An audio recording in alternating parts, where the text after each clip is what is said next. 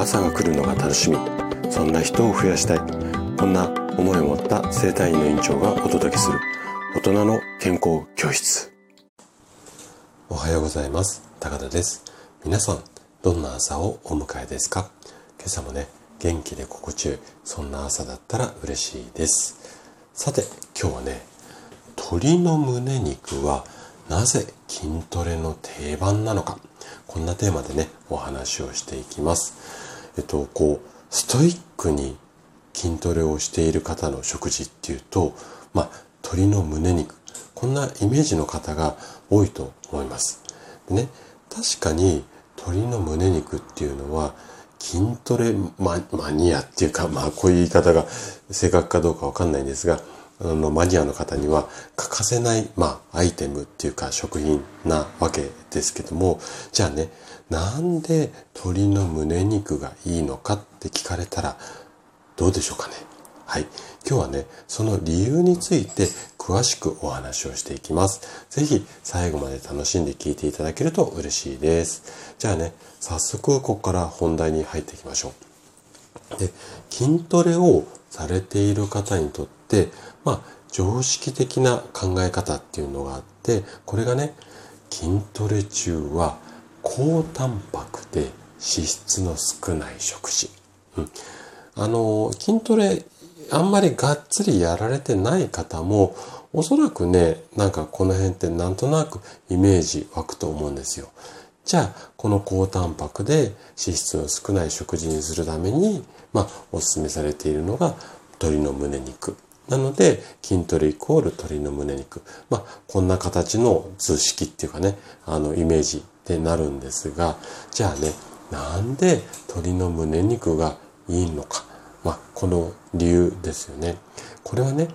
食事で摂取したタンパク質っていうのは、そのまま筋肉にならないからなんですよね。もうちょっと突っ込んで話をすると、一旦こう体の中に入ったタンパク質っていうのは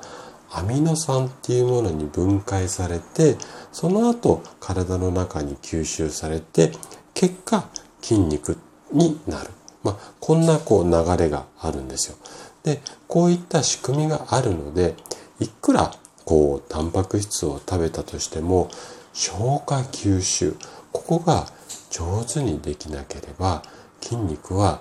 まあ作られないって言ったらちょっと語弊がありますけれども、いい筋肉が出来上がらない。まあ、こういうような体の仕組みがあるんですね。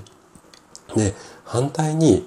タンパク質の消化吸収率、これが高ければ高いほど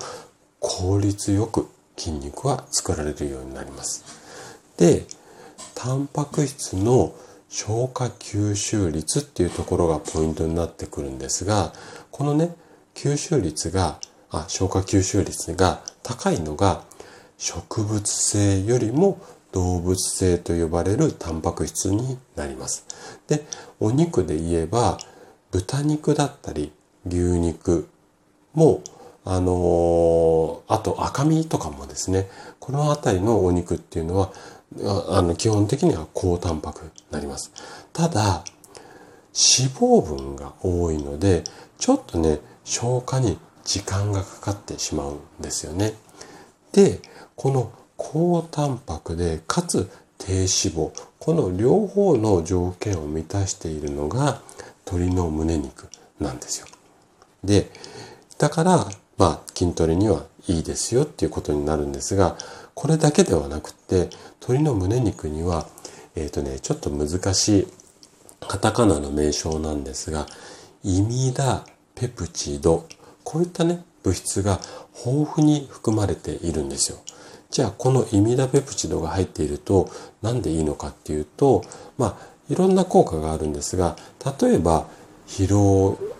の原因となる、まあ、酸化ストレス、要は体の錆びつきですよね。これを和らげる作用があったりだとか、あとはもうこのイミナペプチドが入ってる食品を、えー、多く摂取することによって疲労回復、これがね、すごくこうスムーズに進むようになりますので、疲れづらい体っていうのが手に入ります。まあ、こういった感じで、いいことだらけの鶏の胸肉なんですが、こんなことだけはね、ちょっと気をつけていきあのいただきたいんですよ。いくら鶏の胸肉がこう筋トレマニアっていうか体にとっていいあの作用があるからって言ってこればっかりね食べていると栄養バランスが崩れてしまいますので基本意識はするんですけどもその他の栄養素っていうのもバランスよくとるこの辺りは気をつけて摂取をするようにしてみてください。はい。ということで今日も最後まで聞いていただきありがとうございました。番組の感想などね、お気軽にコメントいただければ嬉しいです。それでは明日の朝7時にまたお会いしましょう。今日も素敵な一日をお過ごしください。